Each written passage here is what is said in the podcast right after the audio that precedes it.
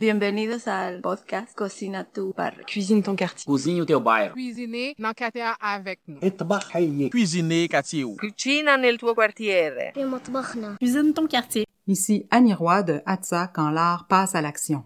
Je suis allée dans cet arrondissement montréalais à la rencontre des personnes réfugiées et immigrantes, de ceux et celles qui les aident dans leur intégration et des artistes qui s'en inspirent pour vous offrir ce grand parcours balado Cuisine ton quartier. Ouvrez votre cœur et vos oreilles et bonne rencontre. Bonjour, je m'appelle Amélie Sigouin, je suis la directrice des Maisons Bleues. Bienvenue au balado Cuisine ton quartier, Côte-des-Neiges, Notre-Dame de Grâce. En fait, on a ouvert la première Maison Bleue en 2007. C'est parti du désir de briser les silos. Donc, euh, moi et ma mère, qui est médecin de famille accoucheur, Vania Jimenez, avions le désir de sortir l'accouchement et le suivi périnatal du milieu hospitalier et rendre le suivi plus humain des mamans accouchées à l'hôpital juif. Puis les médecins sentaient qu'il manquait un pouvoir d'action pour dire ben, je peux m'occuper de cette famille-là après, sachant qu'elle retourne dans son petit deux et demi, euh, seule, euh, complètement isolée, et d'avoir donc un endroit où on va allier différents services sous un même toit. Le suivi médical se fait ici, psychosocial, infirmier, éducateur spécialisé. Donc, c'est un suivi global. L'intention est vraiment de profiter du suivi de grossesse et de l'opportunité de la grossesse pour intervenir au-delà du suivi médical. Donc, euh, c'est un peu euh, le prétexte pour ouvrir un dialogue avec la maman et créer une vraie relation jusqu'à ce que le dernier enfant ait 5 ans. En fait, pour être suivi à la Maison Bleue, d'abord, il faut être enceinte. Le suivi est donc pour le prénatal et c'est donc la maman enceinte et tous les membres de sa famille qu'on va suivre à la Maison Bleue jusqu'à ce que le dernier enfant ait 5 ans. Et c'est des familles qui sont en situation de vulnérabilité. Les facteurs de vulnérabilité sont variés monoparentale, toxicomanie, problèmes de santé mentale, violence conjugale, bébé fruit d'un viol. C'est très, très euh, varié en général. Malheureusement, les mamans et les familles ici cumulent les facteurs de risque. Et donc, les mamans habitent le quartier, les familles euh, habitent le quartier, idéalement parce que c'est un service de proximité qu'on souhaite. C'est une vraie maison et on souhaite que les mamans et les familles sentent qu'elles sont chez elles ici. Ils peuvent venir euh, quand ils ont des rendez-vous, mais aussi à tout moment. Ils peuvent entrer, venir à tout moment à la Maison Bleue. Il y a des groupes, il y a une cuisine, il y a une salle de jeu. Mais il y a aussi tout le volet clinique. Donc, euh, le suivi de grossesse, euh, la vaccination, le bébé a mal aux oreilles, le sans rendez-vous, la contraception, euh, l'immigration, l'aide au logement, à l'emploi, les services de l'éducateur spécialisé, donc les ASQ, l'accompagnement pour les petits en difficulté vers les services de garde ou les autres ressources. Donc, c'est comme une coordination de services. On fait le trait d'union avec différents euh, partenaires du quartier et différents programmes du CIUS parce qu'on est intégré au système de santé. La particularité de Côte-des-Neiges, on a choisi d'ouvrir notre première Maison Bleue, donc en 2007, dans Côte-des-Neiges. D'abord, la population de Côte-des-Neiges, et on est dans le bas de la côte. Donc, euh, Côte-des-Neiges est partagée aussi en différents espaces, euh, comme la ville est, séparée en différents espaces. Mais quand on dit le bas de la côte, c'est important par rapport au CLSC qui est en haut de la côte, plus ou l'Université de Montréal. Euh, on est vers Berkeley. Des populations très, très, très variées, très, très hétéroclites, population forte majorité immigrante, mais de partout. Et c'est euh, le bijou de Côte-des-Neiges qui est une mosaïque extraordinaire euh, comparativement à d'autres endroits où on va avoir aussi des populations immigrantes. La Maison Bleue n'est pas que pour les populations immigrantes, mais euh, c'est le reflet, c'est proportionnel au quartier dans lequel on s'installe. Donc Côte-des-Neiges est à forte majorité de, de population immigrantes, mais vraiment de partout, complètement hétéroclite. Et ça fait des rencontres très intéressantes dans un lieu on se rend compte que quand on focus sur autre chose que la différence. Donc, on focus sur ce qui nous unit ici, qui est les bébés. Donc, les mamans sont enceintes, c'est les enfants. La finalité ici, c'est l'enfant. Et donc, toutes les familles, qu'importe d'où elles viennent, de quelles origines, de quel pays, de quelle culture, ni de quel niveau, reste qu'elles portent un bébé. Et, il y a une opportunité de rencontre là qui est assez extraordinaire. C'est ce qu'on souhaite attraper à la Maison Bleue, là, saisir ce potentiel, une fenêtre d'intervention importante pour faire une vraie différence dans la vie des tout petits. Puis donc, ça crée des moments euh, d'échange vraiment intéressants parce que c'est euh, la curiosité des intervenants, mais des familles, puis des mamans entre elles qui crée une espèce de métissage euh, que moi j'aime particulièrement. Je dois dire, je suis particulièrement attachée à la Maison Bleue de Côte-des-Neiges. C'est la maison mère. Et euh, il y a une vitalité, même les mamans qui vivent pas proche proche, parce qu'il y a eu beaucoup de déplacements. Il y a des mamans qui euh, qu'on suit, qui vont déménager jusqu'à Ville-la-Salle et compagnie, qui vont quand même continuer à faire leur suivi ici parce qu'elles sont attachées à la maison et au quartier. La vie communautaire aussi est, est vraiment chouette dans Côte-des-Neiges. La population très multiethnique et très variée de Côte-des-Neiges amène des défis donc au niveau des relations hommes-femmes, de l'immigration, du statut migratoire, euh, de la connaissance du système, euh, de la langue. il y a toutes sortes de barrières à l'accessibilité aux soins et à l'intégration de façon générale à la société québécoise et l'opportunité que la Maison Bleue, par la grossesse, c'est un port d'ancrage important. Et c'est à la base, c'était pas ce qu'on croyait faire. Donc l'intention n'était pas de, créer un lieu d'identité. C'était vraiment pour les tout petits et les familles. On pensait à un suivi plus clinique de, de la grossesse et euh, santé psychosociale. Mais ça s'avère que euh, les groupes et à travers le médical, à travers la maman qui va se présenter parce qu'elle a des douleurs au cou, ça va être l'opportunité pour elle de nommer la violence conjugale, par exemple, ou certains défis qu'elle va vivre, ou sa peine, ou l'isolement, ou la rupture par rapport à son pays. Et ça nous donne des fenêtres de discussion où on peut travailler pour vrai la relation, l'attachement, puis tout ce qui s'en vient avec le bébé qu'elle porte en termes d'identité, il n'y a pas de généralité ici. On ne sait pas du tout. C'est très, très, très hétéroclite. Je pense que c'est ce qui fait que c'est intéressant. Même ces rencontres-là, donc l'importance de nos rencontres se font en français. On va avoir des rencontres en français et en anglais, selon, mais on a aussi des interprètes. Et entre elles, les mamans se traduisent. Ça crée quelque chose qui est intéressant. On les amène vers la francisation, des différentes discussions justement sur euh, l'éducation des enfants, les relations hommes-femmes, tout un souci de justice, des choses qu'on prend pour acquis euh, ici, qui sont euh, normales, et sans être dans une posture d'expert. Donc, de dire, voici, nous, on va vous apprendre comment élever les enfants, et nous, on va vous dire, euh, voici comment... Ah, c'est pas du tout ça, la Maison Bleue. C'est pas comme ça qu'on qu'on le vit, c'est pas comme ça que les familles le vivent. En même temps, je pense que c'est important d'être le reflet de ce qu'on souhaite apporter comme transformation. Et la Maison Bleue, entre nous, on s'aime pour vrai. Il y a de l'amour pour vrai, euh, du respect. Il n'y a pas de hiérarchie, même avec les médecins, les travailleurs sociaux. On travaille ensemble et il y a quelque chose qui se crée, je pense, qui transparaît. Les familles qui vont entrer ici se mettent dans cette je pense, d'être, qui, est l'amour. Ça a l'air bête, là, comme ça, mais euh, c'est la base de le pourquoi on le fait. Puis c'est ce qu'on souhaite vraiment transférer. Puis on a beaucoup à apprendre quand on se met dans une autre posture, du comment, du pourquoi, du déracinement. Donc, je pense que juste le fait qu'ils aient un endroit qui est chez eux et qu'ils sentent qu'ils appartiennent à quelque chose.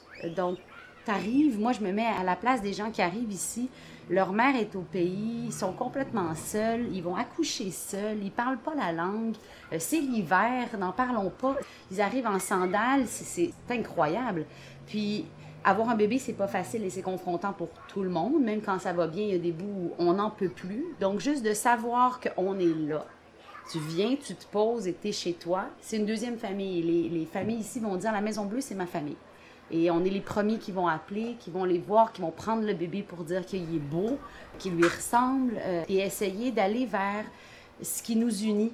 Vraiment, je le répète, plutôt que ce qui nous, euh, distingue, sans isoler ou, ou, faire comme si ça n'existait pas. Les différences culturelles qui sont très importantes malgré tout, et qui peuvent être confrontantes sur certaines valeurs qui sont importantes pour nous.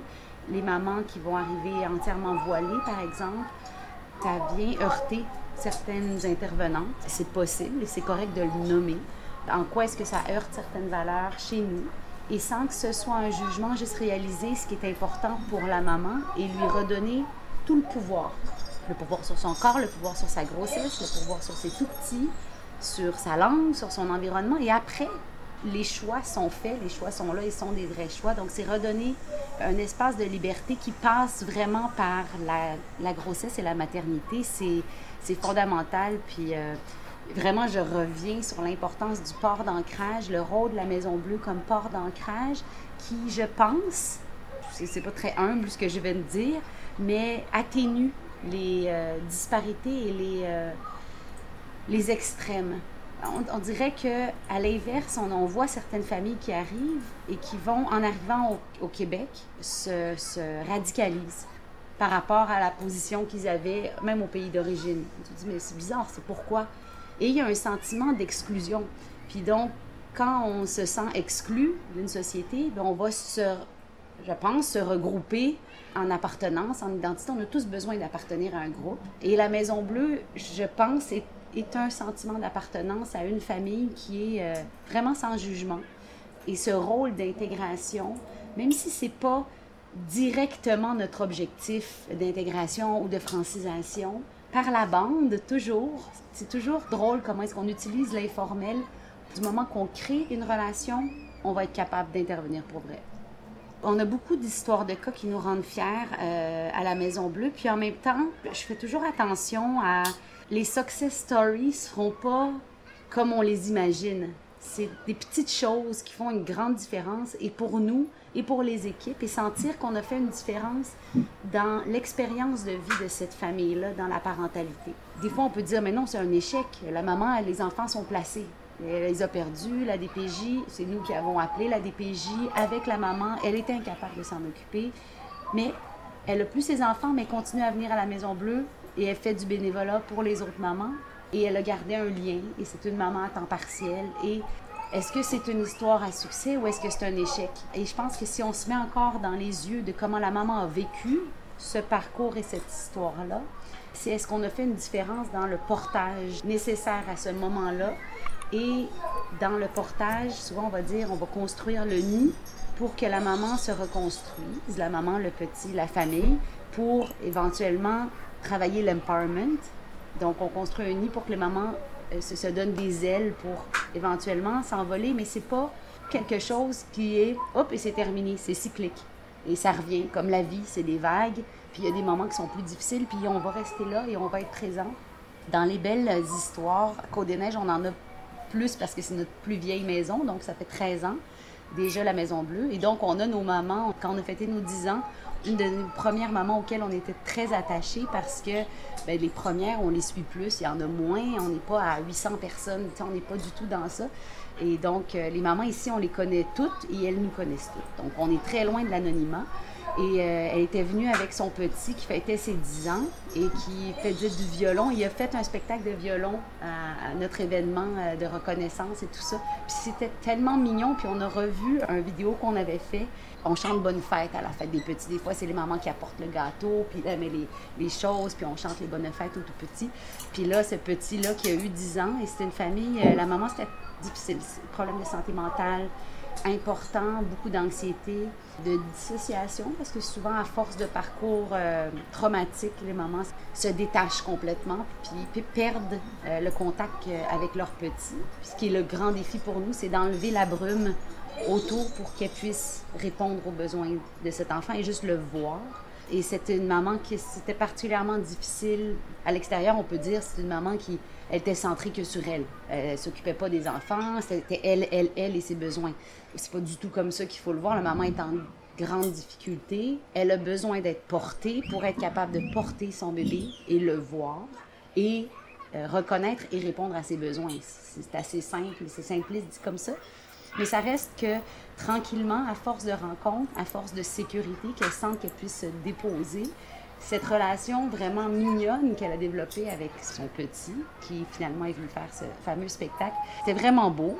C'est une des belles histoires. Quand on les voit longtemps après, c'est toujours chouette de les revoir quand ils reviennent nous visiter euh, de temps en temps. Puis coucou, c'est moi. Puis ils rentrent comme s'ils étaient chez eux. En fait, le modèle de la Maison Bleue est assez particulier parce que c'est un modèle hybride. Vraiment, on utilise les services publics. Donc, pour nous, ça, c'est fondamental que nos services restent publics. L'infirmière, la, sage-femme, l'éducateur spécialisé, les médecins, intégrés dans une coquille que j'appelle une coquille qui est un OBNL. les besoins sont surtout financiers en termes d'aide. C'est la portion qu'on doit lever des fonds, donc euh, récurrent, pour payer la maison, les groupes. moi, c'est ce qui me plaît beaucoup. C'est le défi toujours. Ça nous met un peu à risque dans le sens que c'est un financement qu'on doit aller chercher, mais qui nous force aussi à intégrer et à ce que les gens sentent que c'est à eux. La Maison Bleue, ça appartient à tout le monde. Que ce soit la pharmacie qui nous apporte les couches qui ont été un peu déballées, ou les échanges, ou avec CAF qui va nous envoyer euh, du dépannage, euh, les liens qui se font, les gens, on a des grands-mamans tricoteuses qui viennent, qui nous apportent des caisses et des caisses de tricot pour les petits bébés ou nos, nos nouveaux-nés, puis de dire aux mamans, c'est des grands-mamans d'ici qui ont tricoté ça pour votre petit. Ça touche les mamans. Je pense qu'il y a vraiment une façon dans chacune des maisons, des différents quartiers, de laisser un peu sa trace, puis de venir nous donner un coup de main ou euh, passer un coup de pinceau, euh, nettoyer la cour avec nous, venir prendre les bébés pendant les groupes. Euh, des fois, on a besoin de bénévolat. Faire des levées de fonds pour nous. Il y en a qui, qui font ça aussi de façon complètement indépendante. Ça nous donne un gros coup de main. Et ça fait partie du village qu'on a besoin pour élever nos tout petits. Ici, les mamans cuisinent vraiment bien, puis souvent, c'est elles qui vont nous nourrir. Donc, ça arrive et on fait des fêtes et c'est elles qui nous nourrissent. Et c'est drôle parce que quand il faut que nous, on participe, moi, je suis une piètre cuisinière, mais je suis assez efficace parce que je suis quelqu'un de très efficace dans la vie. Donc, je vais préparer des repas très faciles, très vite faits. J'adore la poutine et les huîtres. Je sais que ça va pas ensemble du tout, mais euh, ça me plaît ce mix. J'adore goûter un peu de tout, les tartares. Euh, j'en fais un assez bon, je dois dire, mais euh, non, j'aime bien me faire euh, cuisiner, je dirais plutôt. J'apporterais un album photo si je devais quitter, faire ma valise et partir, parce que c'est les souvenirs et la mémoire, puis ma mémoire est pas bonne. Donc j'ai besoin de me ramener à, à mes racines, à mes sources, à mon ancrage. Puis je trouve que, oui, je pense que ça sera un album photo quand je me promène dans le quartier, puis euh, autour, c'est toujours, c'est coloré. C'est coloré qu'au des neiges, c'est chouette, c'est pas gris. c'est tout sauf gris. J'aime m'installer dans le parc et voir les petits. Les petits qui jouent, tu sais, tout le monde joue pareil. Les enfants, c'est des enfants, puis, euh, puis ça joue. Moi, mon regard, c'est toujours les tout petits. C'est le pourquoi j'ai bâti, réfléchi et construit les maisons bleues. Mon œil va toujours vers un bébé en poussette ou euh, leur rapport avec nous, leur rapport avec l'humain, leur rapport avec les animaux, leur rapport avec ce qu'on leur présente. J'aime beaucoup observer ça. Merci d'avoir pris le temps d'entendre ce qu'on fait à la Maison Bleue. On fait tous des petites merveilles, je pense, individuellement, puis des fois plus globalement. Puis ce que je nous souhaite comme euh, Québec, je dirais, c'est euh, de se mettre ensemble, parce que ça a l'air euh, cucu, mais euh, c'est, euh, c'est vrai.